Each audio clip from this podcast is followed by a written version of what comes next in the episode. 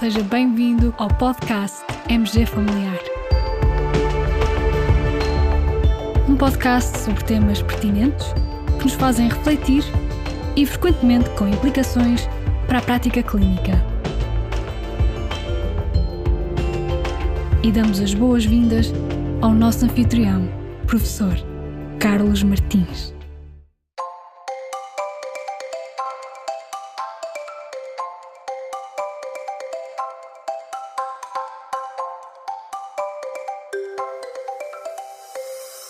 Há dias dizia-me assim uma paciente: Estou a tomar vitaminas antioxidantes. Dizem que faz bem ao coração.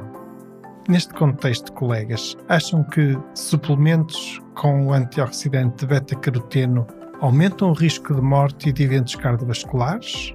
Ou protegem do risco de morte e de eventos cardiovasculares?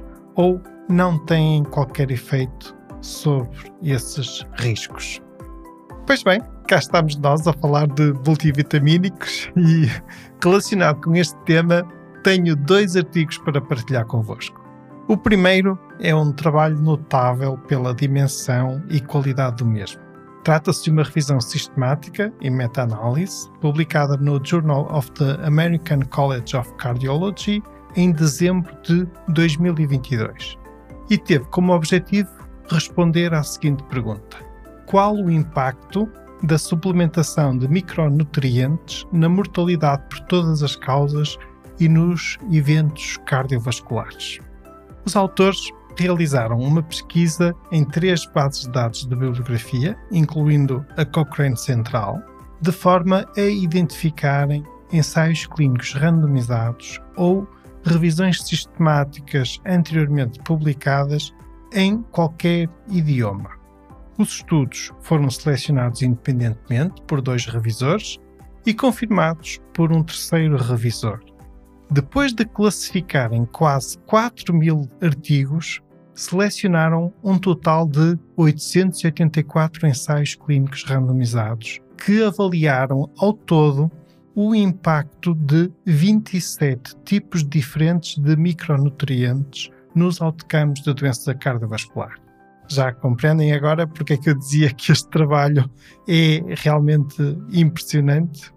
Então, os autores avaliaram quer o risco de viés, quer a qualidade de evidência obtida em cada um dos estudos incluídos na revisão sistemática e analisaram os resultados. Esse aspecto também é muito interessante porque eles analisaram os resultados das várias formas possíveis, procurando avaliar o impacto sobre os fatores de risco da doença cardiovascular, até em populações específicas, também avaliar o impacto sobre a mortalidade por todas as causas, o impacto nas doenças cardiovasculares e também no risco de desenvolvimento de diabetes.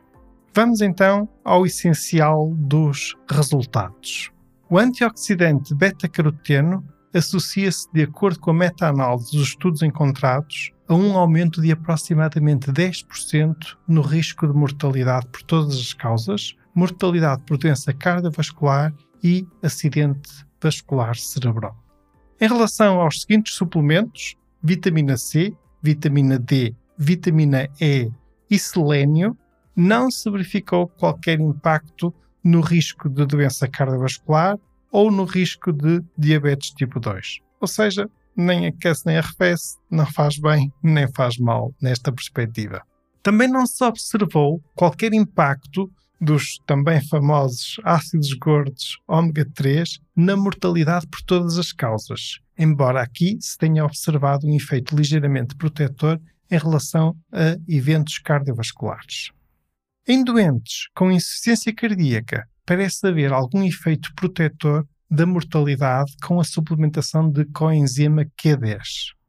E estas, caros colegas, são as conclusões principais deste trabalho notável. Ah, e também não se verificou qualquer impacto dos suplementos de micronutrientes nos valores da pressão arterial, dos lípidos ou da glicemia.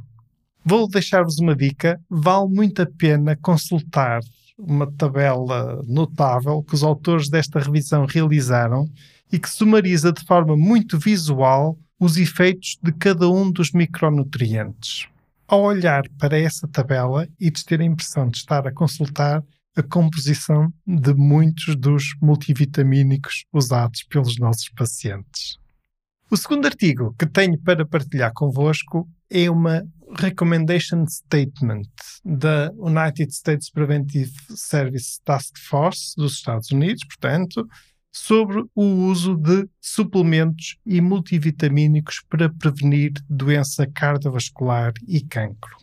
E as conclusões destas recomendações da Task Force dos Estados Unidos estão muito alinhadas com o primeiro artigo, com a revisão sistemática que acabei de vos apresentar. Então, esta Task Force recomenda contra o uso de suplementos de beta-caroteno ou vitamina E para a prevenção de doença cardiovascular ou de cancro. Uma recomendação de grau D. Por outro lado, a Task Force considera ser insuficiente a evidência disponível para avaliar o equilíbrio entre benefício e dano do uso de outros suplementos multivitamínicos para a prevenção de doença cardiovascular ou cancro. Muito bem, acho que de multivitamínicos por hoje estamos conversados. Já devem ter reparado que a solução do nosso quiz era suplementos com antioxidante beta-caroteno aumentam o risco de morte e de eventos cardiovasculares. E agora ainda me ocorre outra pergunta. Será que os autores desta investigação e mesmo da Task Force dos Estados Unidos sabem que a grande maioria dos nossos pacientes não procura os multivitamínicos para a prevenção da doença cardiovascular, de cancro ou de morte? Será que eles sabem que a maioria dos nossos pacientes quer um multivitamínico porque anda cansado ou sem forças ou para ver se obtém um boost de energia. pois é.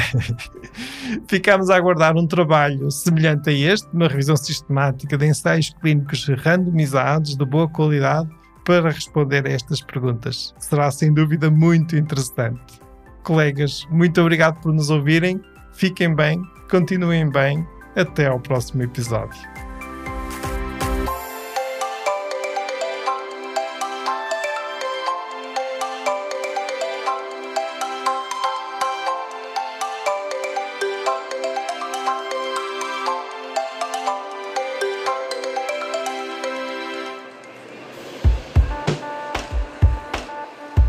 terminamos assim esta edição do podcast MG Familiar. Muito obrigada por nos ouvir. Se desejar completar a sua leitura, muitos dos conteúdos abordados neste podcast estão disponíveis em www.mgfamiliar.net. Até ao próximo episódio.